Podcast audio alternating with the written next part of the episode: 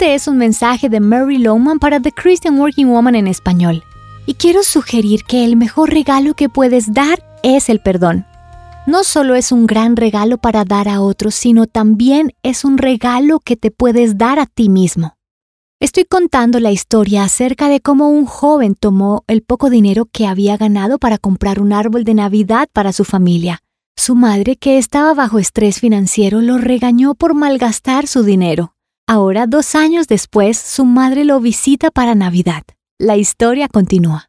Escuché un ruido en la cocina y descubrí que mi madre se había levantado para tomar una taza de té caliente. Mientras esperaba que el agua hirviera, entró a la sala y me descubrió. Vio que mi Biblia estaba abierta y me preguntó qué leía. Cuando le dije, me pidió que le leyera, entonces lo hice. Cuando sonó el pito de la tetera, fue e hizo su té. Al regresar, charlamos un poco y le dije lo feliz que estaba por pasar la Navidad con nosotros. Le dije que añoraba que papá estuviera con nosotros y que hubiera vivido para ver a sus nietos porque para él la Navidad siempre fue especial. Por un momento hubo un gran silencio. Me dijo, ¿Recuerdas cuando vivíamos en la calle 12 que compraste ese árbol de Navidad con la plata que recibiste por entregar periódicos? Sí, respondí. Hace poco estuve pensando en eso. Hubo una larga pausa como si tuviera algo atravesado en su alma, tan profundo que quizás solo con cirugía se podría sacar. Finalmente brotaron las lágrimas y dijo, Hijo mío, perdóname. He llevado la culpa desde esa Navidad por 25 años. Cuánto quisiera que estuviera tu padre. Si él pudiera escuchar que lamento tanto todo lo que dije, tu padre fue un buen hombre.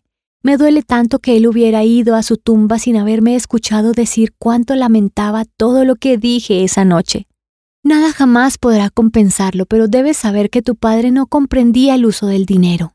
Debíamos dos meses de la cuota de la casa, no teníamos mercado ni comida.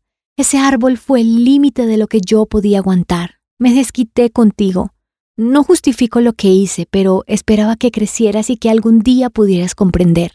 Llevo mucho tiempo guardando esto y me alegra expresarlo al fin. Ambos lloramos un poco, nos abrazamos y yo la perdoné. ¿Sabes? No fue difícil.